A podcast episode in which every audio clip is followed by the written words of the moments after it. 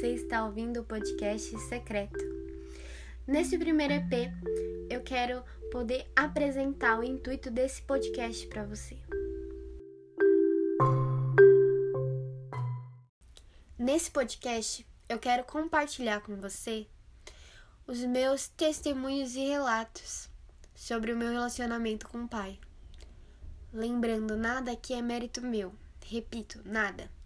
Nada seria possível sem ele. Uma vez eu ouvi um testemunho de relacionamento com o pai, e através daquele testemunho pude ser gerada. Eu comecei a enxergar o pai de uma forma totalmente diferente. Que você possa se inspirar a viver algo pessoal e sobrenatural com Jesus hoje. Vocês me procurarão e me acharão quando me procurarem de todo o coração. Jeremias 29, 13.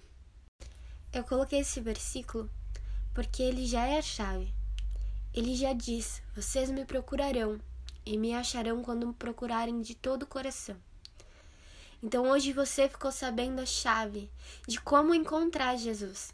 Você só precisa buscá-lo e buscá-lo de todo o seu coração. Mas calma, você não precisa ter medo. Você não vai fazer nada disso sozinho. Jesus já disse: Eu vou para o Pai, mas enviarei um conselheiro. Esse conselheiro é um amigo, é o Espírito Santo. O Espírito Santo vai te guiar até o coração do Pai. E tudo isso vai ser feito através do relacionamento que você vai ter com Ele.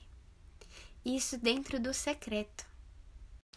Como já falado, eu quero te incentivar, encorajar e te inspirar a viver esse relacionamento íntimo com Ele. Para finalizar o episódio de hoje, eu quero poder orar por você.